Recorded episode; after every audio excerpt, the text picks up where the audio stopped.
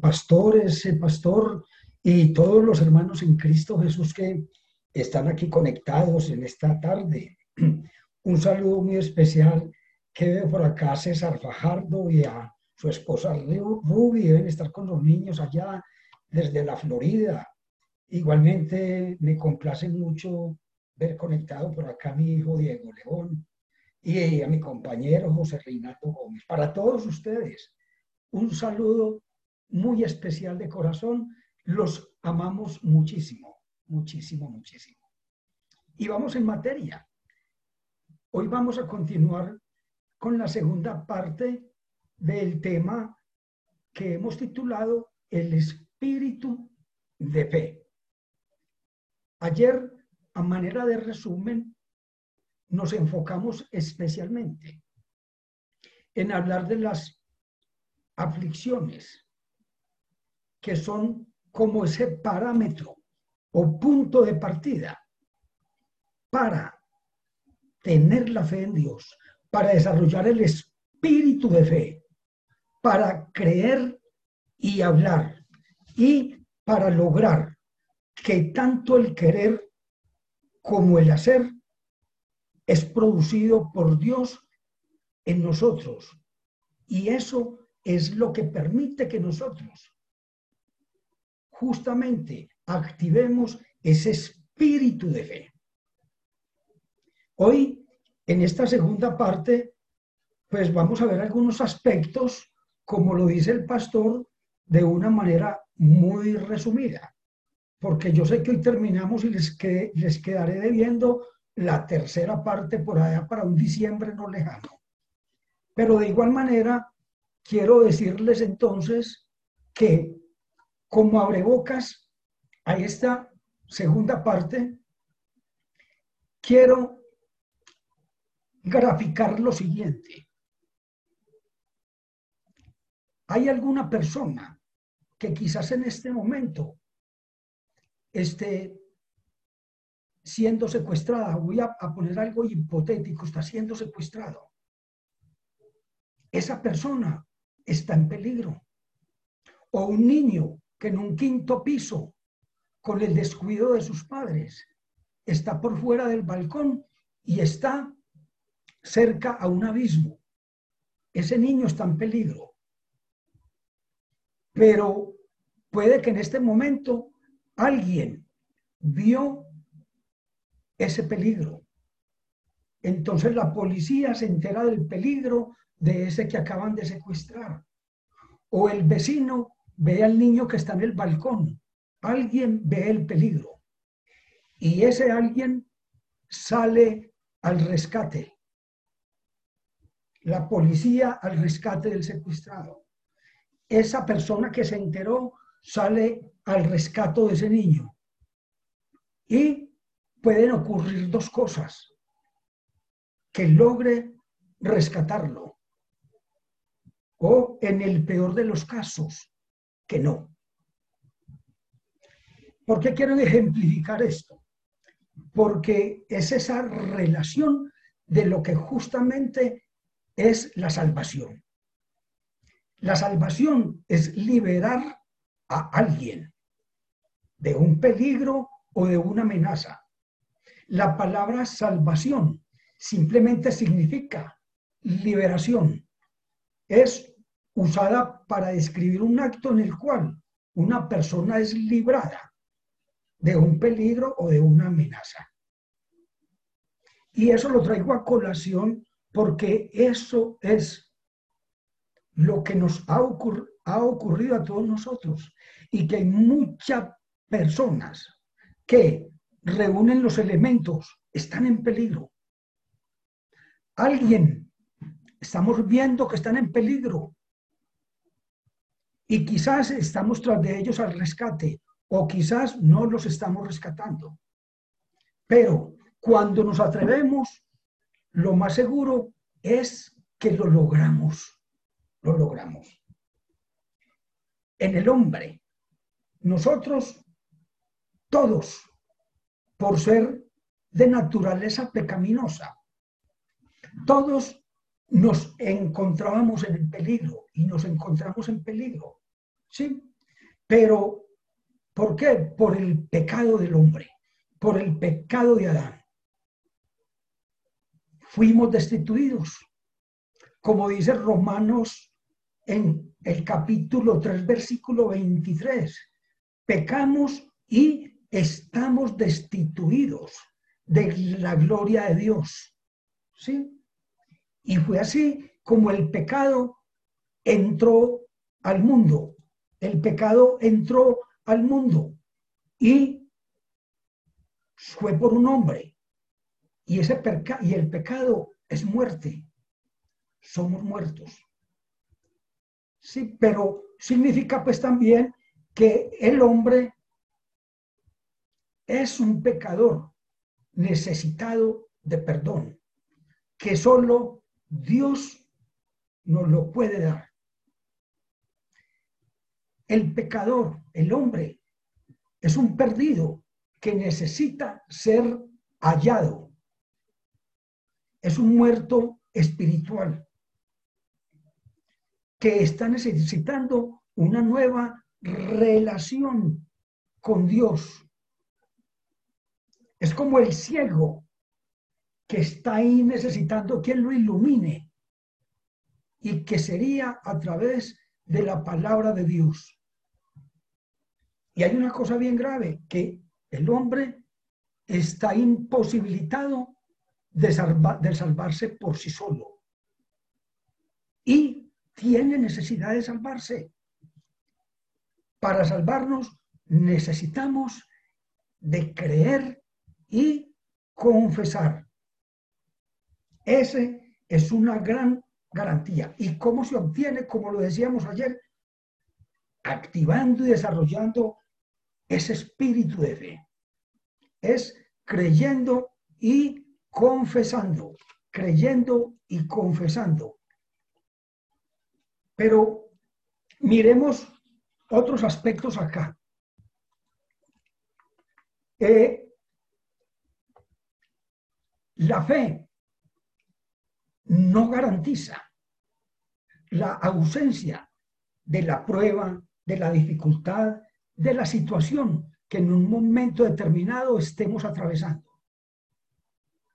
Pero el espíritu de fe sí garantiza vencer sobre ella.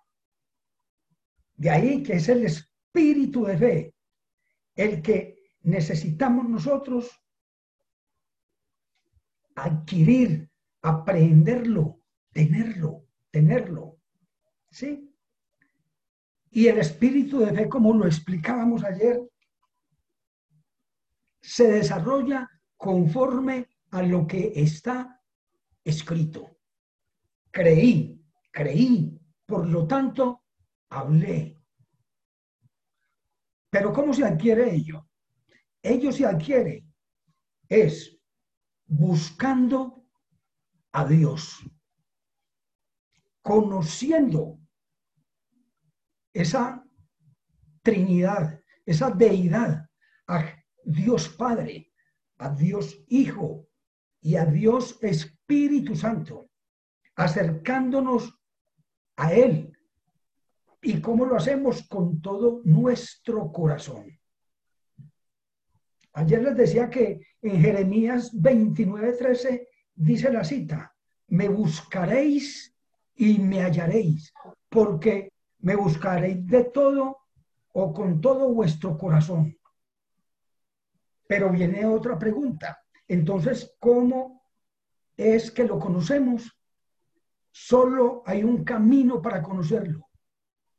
Y a Dios, al Padre, al Hijo y al Espíritu Santo, y es a través de la palabra de Dios. Porque en la palabra de Dios es donde está la revelación. En el libro de Hebreos capítulo 4, versículo 12, nos dice la palabra, que esta, la palabra de Dios, es viva y eficaz y más cortante que toda espada de doble filo y que penetra a partir del alma que es la mente y el pensamiento, a partir del espíritu, a partir de las coyunturas y los tuétanos, y discierne. Discierne es que nos lleva a otros niveles frente a los pensamientos y frente a las intenciones de nuestro corazón. Por eso la importancia de conocer la palabra de Dios. En Oseas 4:6 nos dice, el pueblo pereció y está destruido porque le ha faltado el conocimiento de Dios. Debemos de tomar esa palabra que verdaderamente es ese espíritu que Dios quiere que nosotros tenemos. Recordemos que cuando nosotros estamos en la palabra, pero nos acercamos también a través de la oración, es ahí cuando entramos en la presencia de Dios. Y en esa presencia nosotros alcanzamos plenitud de gozo. Hay delicias. Es que es el nombre muy hermoso, hay delicias. Qué bueno que hizo tan delicioso que es este alimento, tan delicioso este paseo, tan delicioso, tan bonito, hermoso este paisaje. Hay delicias a diestra para siempre cuando nosotros estamos en la plenitud del gozo en Cristo Jesús y lo obtenemos es a través de la presencia. ¿Sí? A mí me, me motivó mucho y el Espíritu de Dios me movió a preparar este tema porque en las dos semanas anteriores tuvimos la posibilidad de estudiar acá conjuntamente en esta maravillosa escuela que venimos desarrollando desde casa y por este medio todo lo que trabajamos con relación al Espíritu Santo. La mayoría de los acá presentes estuvimos en casi todas, otros en algunas. Y bueno, quienes nos han estado, pues sabemos que el, el Espíritu Santo es la tercera persona de la deidad. Es la gracia divina. El Espíritu Santo es el que revela a cada uno de nosotros cuando estamos en comunión con Él la oportunidad de como creyentes conocer de Dios y estar en la comunión con Dios. Y aprendimos mucho, aprendimos que el Espíritu Santo tiene atributos divinos, está simbolizado por el aceite, por el viento, por el juego, por el agua, la paloma, entre otros. Aprendimos que el Espíritu, el Espíritu Santo, tiene muchas obras, ¿sí? Él intercede, testifica, nos guía la verdad, nos justifica, nos escudriña el corazón. Él produce frutos en nosotros. Él es nuestro sello de identidad, de justicia y de seguridad para tomar nuestras decisiones a la luz de la palabra de Dios y conforme a la voluntad de Dios. ¿Sí? De ahí que nosotros necesitamos tener muy buena comunión con el Espíritu Santo. Porque hay algo más importante ya relacionado con la fe. El Espíritu Santo nos da poder nos da poder. Y para poder desarrollar la fe, nosotros tenemos que tener en cuenta tres componentes. Un primer componente es el conocimiento. Pero es que, ya lo he dicho, es conocer a Dios, conocer al Padre, conocer al Hijo y conocer al Espíritu Santo. ¿A través de qué? De su palabra. Conocer la palabra de Dios. Y es que la palabra de Dios es el fundamento de la fe. Y la palabra de Dios es el alimento de la fe. Es muy difícil obtener la fe divina sin acercarnos o sin conocer la palabra de Dios. Ese es el primer elemento, el conocimiento o componente Un segundo elemento o componente es la creencia. Yo puedo leerme la Biblia desde Apocalipsis, perdón, desde Génesis hasta Apocalipsis y entenderla, pero no creerla. Entonces, hay que conocerla, pero también creer. ¿Pero qué es lo que hay que creer? Creer en lo que Dios dice allí, en sus doctrinas, en sus ordenanzas, en sus promesas y en los señales y prodigios que la palabra de Dios nos muestra y nos enseña. Uno, conocimiento. Dos, creencia. Y tres, confianza. Nosotros no solamente basta con conocer la palabra de Dios y creerla, sino tener confianza en Dios, que todo lo que ahí se dice es verdad, porque esa es la verdad y que ese es el camino y que esa es la vida y que ahí están todos los principios de fe, de salvación, de amor, entre muchos otros. De ahí que la fe es igual a conocer, más creer, más confiar en Dios. Hay una palabra que muy pocas veces la leemos y está en el libro de Judas, allá en el Antiguo, en el Nuevo Testamento, en el libro de Judas 1.20. Y miren lo que dice esa palabra. Vosotros, amados, vosotros acá los que estamos acá presentes, vosotros mis amados, edifiquémonos sobre nuestra santísima fe. Entonces la palabra dice que somos nosotros quienes nos edificamos. ¿Y cuál es la base? Es la fe.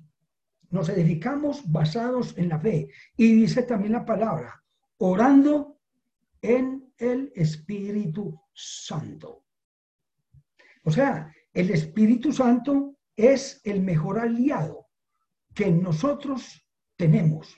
Y significa con esto que la fe, la fe es impartida la fe es ese aprendizaje, es una impartición que lo tomamos o lo obtenemos a través del Espíritu Santo. Por eso, el espíritu de fe, que es el tema que nosotros hoy estamos hablando. En otras palabras, la fe se basa en principios aprendidos a través de la palabra de Dios. Y el espíritu de fe lo imparte el Espíritu Santo. ¿Sí? Y hay una cosa bien importante. ¿Cuál es el límite de la fe? Pues les comento para beneficio propio que la fe no tiene límites. ¿Sí? Y, lo dice Marcos 9:23. Dice, sí, puedes creer. Si tú que estás aquí al frente mío, si tú puedes creer, no si Jaime puede creer, entonces, porque Jaime cree, entonces a el pastor o a Elías o a Lina, todo le es posible. No, así no es. Si tú crees, si puedes tú creer, te dice, te dice la palabra de Dios, como tú crees, entonces todo te es posible. Quiere decir que el espíritu de fe cree y habla de todas aquellas posibilidades ilimitadas de Dios.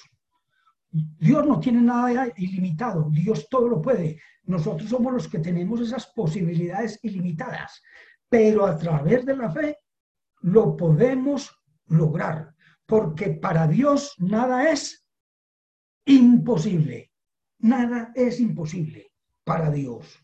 Nada es imposible. Yo en estos días he disfrutado mucho en mis ratos libres y me he dedicado a leer este texto que se lo recomiendo, se llama El Espíritu de Fe. Es un texto, es una delicia. Es de, de Mark Hankins. Yo sé que muchos de ustedes lo tienen ahí en casita y en la biblioteca del, del pastor Abacus y Fuentes. Allá lo ha tenido, allá lo adquirí yo. Es un texto maravilloso. Y Mark Hankins dice en su texto, el espíritu de fe dice, no existe la fe triste. Me llamó mucho la atención, dice, no existe la fe triste. Es que la fe, no, genera, no, no genera tristeza, la fe genera, es gozo. Entonces dice, la fe no genera tristeza. Y aunque el espíritu, el espíritu de fe no te garantiza el 100% la ausencia de los problemas, de las tormentas, de las circunstancias difíciles, no te la va a garantizar. Sí contribuye a enfrentarlas y a vencerlas, a enfrentarlas con paciencia y a vencerlas en el nombre de Cristo Jesús. Es maravilloso, de verdad que se lo recomiendo.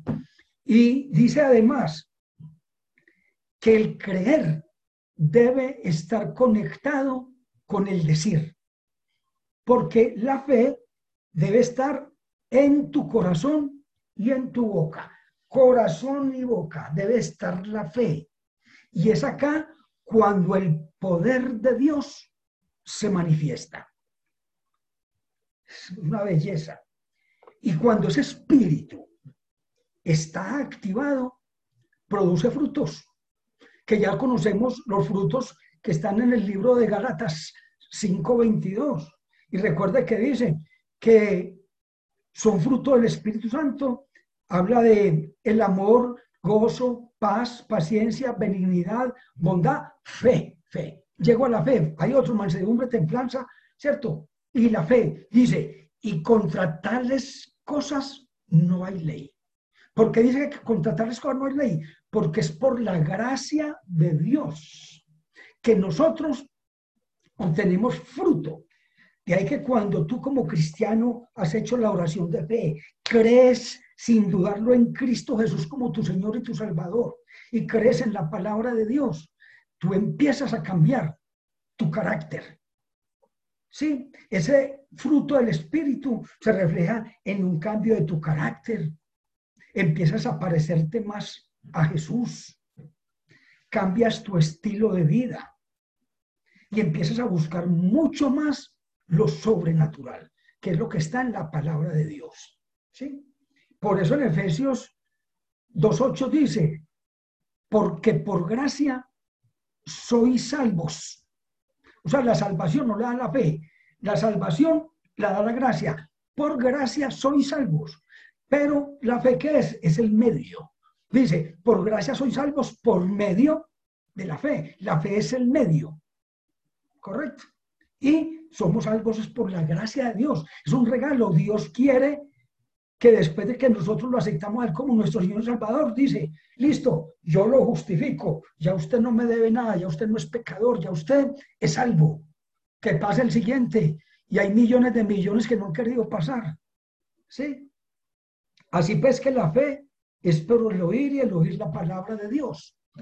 En Juan 16, 13 nos dice la palabra, pero cuando viniere aquel Hablaba Jesús que cuando viniera el Espíritu Santo, cuando viniera aquel, el Espíritu de verdad, Él los guiará a toda verdad. Porque no hablará de sí mismo, sino que hablará de todo lo que oyere. Y para poder oír, alguien tiene que decir. Entonces, si tú, si nosotros que tenemos el Espíritu Santo, que está dentro de nosotros, en el cual nosotros somos templos de Él, y si Él nunca nos oye, es porque nosotros no estamos confesando o diciendo nada. ¿Sí? No estamos diciendo la palabra.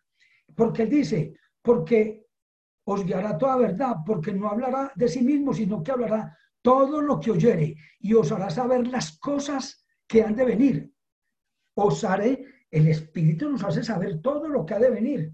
porque nosotros no creemos por vista, sino por fe. Todo lo que Él nos diga, todo lo que nos va a llegar a nosotros. ¿Sí? Ahí es donde nosotros tenemos que actuar con ese espíritu de fe verdaderamente. Actuar con ese espíritu de fe. Muy bien. Mm. Hay algo muy importante en todo este análisis y es que en todo lugar, si vos vas a la calle y le preguntas, ¿usted cree en Dios? Sí. Pero vaya a ver cómo es esa creencia. Es más, en las mismas iglesias, en los ministerios de cualquier denominación, en las iglesias cristianas, y yo identifico allí cuatro grupos de personas. Miremos dónde estás tú, dónde estoy yo. Un primer grupo reconoce su necesidad y sus escasos recursos y están constantemente pidiéndole al Señor por más fe. Eso no es malo.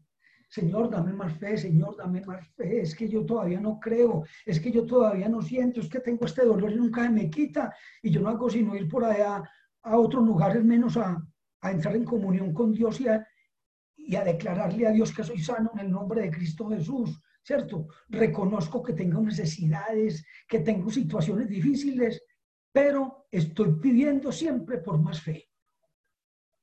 Un segundo grupo, aquel que habla con confianza y dice, yo tengo mucha fe, yo tengo mucha fe, yo tengo toda la fe del mundo, ¿sí?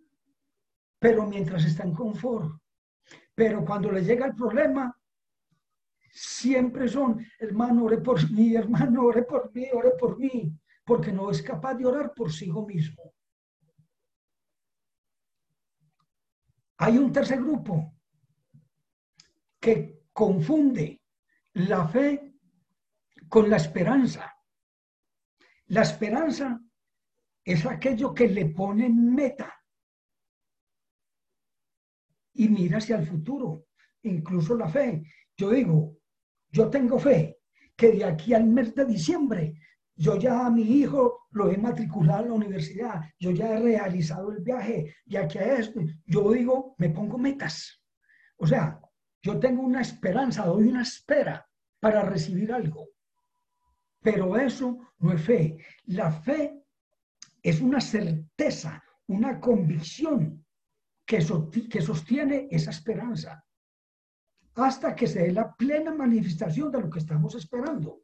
¿Sí? Muchos de los que piensan que tienen mucha fe, lo que realmente tienen es mucha esperanza. No, yo espero que, que mis hijos crezcan porque van a hacer esto. Yo espero, o sea, son puestos sus ojos en la esperanza, mas no en la fe. Pero no existe esa certeza en su corazón. Por eso siempre también están pidiendo oración por los mismos problemas. Esperan, esperan y esperan, pero no creen. Y por eso es que nada reciben. Y un cuarto grupo, ay, ay, ay, este sí que me duele. Son aquellos que tienen que ver con el grupo que dice creer, pero los invade la duda y la incredulidad. La duda y la incredulidad es el extremo de la fe. O creemos o no creemos. Somos calientes o somos fríos, pero aquí no podemos ser tibios. ¿Sí? Ah, pero es que cómo debemos entonces creer, es que yo no sé, es que yo, yo, la verdad no he podido entender eso, ¿sí? conforme a lo que está escrito. Nosotros tenemos que vivir nuestras vidas, es conforme a lo que está escrito, porque el justo por la fe vivirá, y es con lo que está escrito, ¿sí? Y hay una cosa, recuerde que Dios dice, un momentico, sin fe es imposible.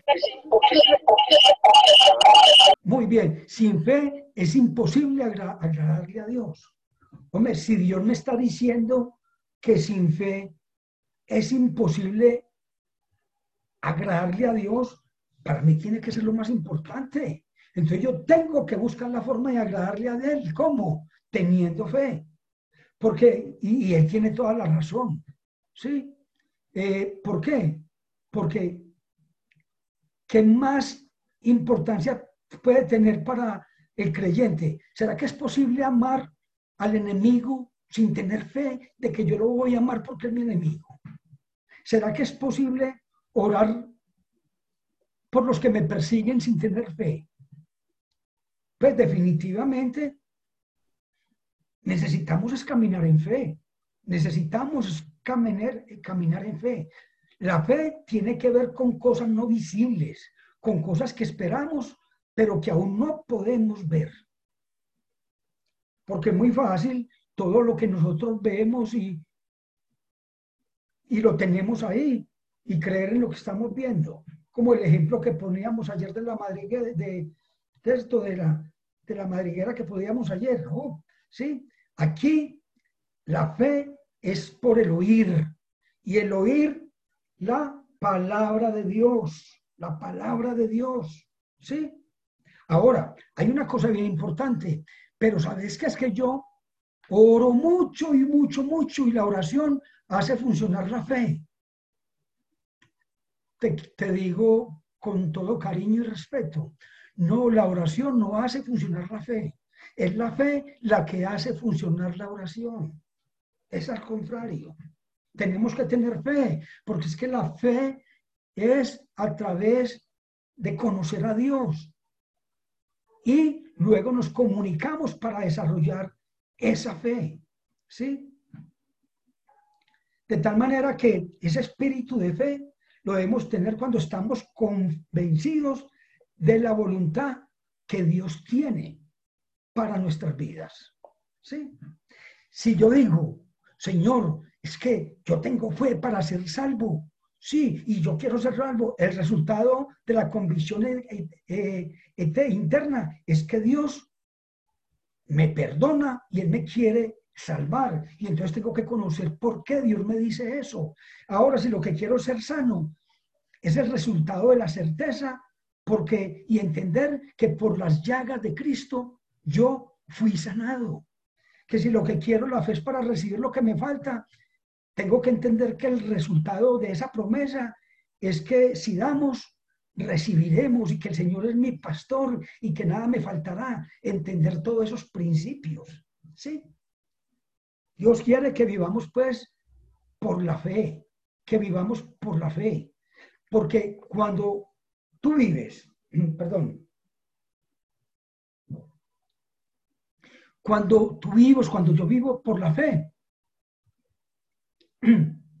es decir, según el espíritu de fe, esa persona domina todo lo que está a su alrededor en el término de la palabra bajo ese fruto del Espíritu Santo que le ha dado, ¿sí? Entonces, una persona que vive por fe y que desarrolla el espíritu de fe, la palabra de Dios para esa persona tiene la respuesta indicada.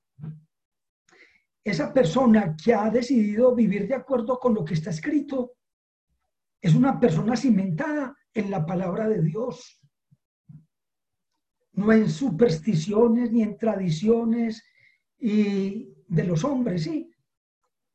Esa persona también está comprometida y dedicada a la excelencia, a la integridad, y sus palabras y acciones siempre demuestran una certeza, una firmeza, una convicción de todo lo que puede hacer y de todo lo que en Cristo Jesús se fortalece. En otras palabras, pues, es una persona positiva, gozosa, que refleja el carácter y la actitud de nuestro Padre. Y la, y la refleja en cada momento, dominando las circunstancias adversas y desagradables de Dios. El tiempo acorta. Y cosas maravillosas que Dios tiene para nosotros. Pero, mi hermano, mi hermana, quiero decirte que tened fe en Dios. En estos 12 años o 14 que hemos estado en este ministerio, hemos visto cosas maravillosas por Dios. Hemos visto sanidades, milagros, prodigios, todos vistos en la iglesia cristiana los milagros de Cristo.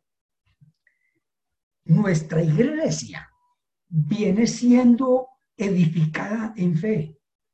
Yo tengo, y no me ufano de eso, y no que lo digo con cariño, tengo el 80% de las prédicas las tengo copiadas y las conservo como unos tesoros. Y en mis ratos de libres, de, ocio, me pongo a mirarlas. Yo digo, Dios bendito es que nosotros hemos trabajado mucho la fe. Y es una iglesia que nos ha edificado en la fe.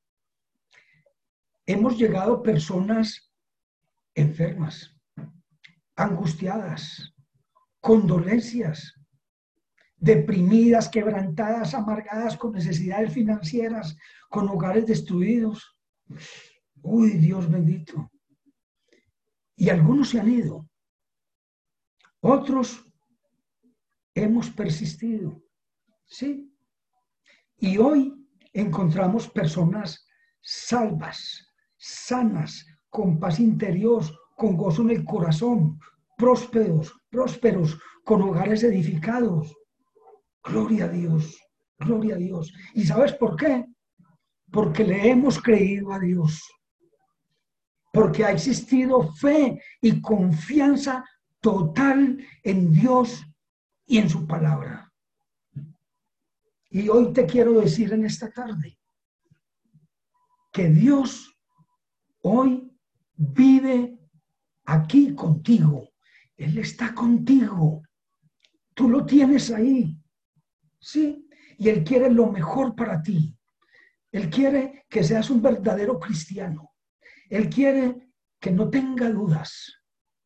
Que no seáis como Juan el Bautista, que tuvo la oportunidad de ver que detrás de Cristo, antes de su bautizo, vino el Espíritu Santo que como una paloma se hizo sentir, que Dios le habló y que tenía el propio Jesús.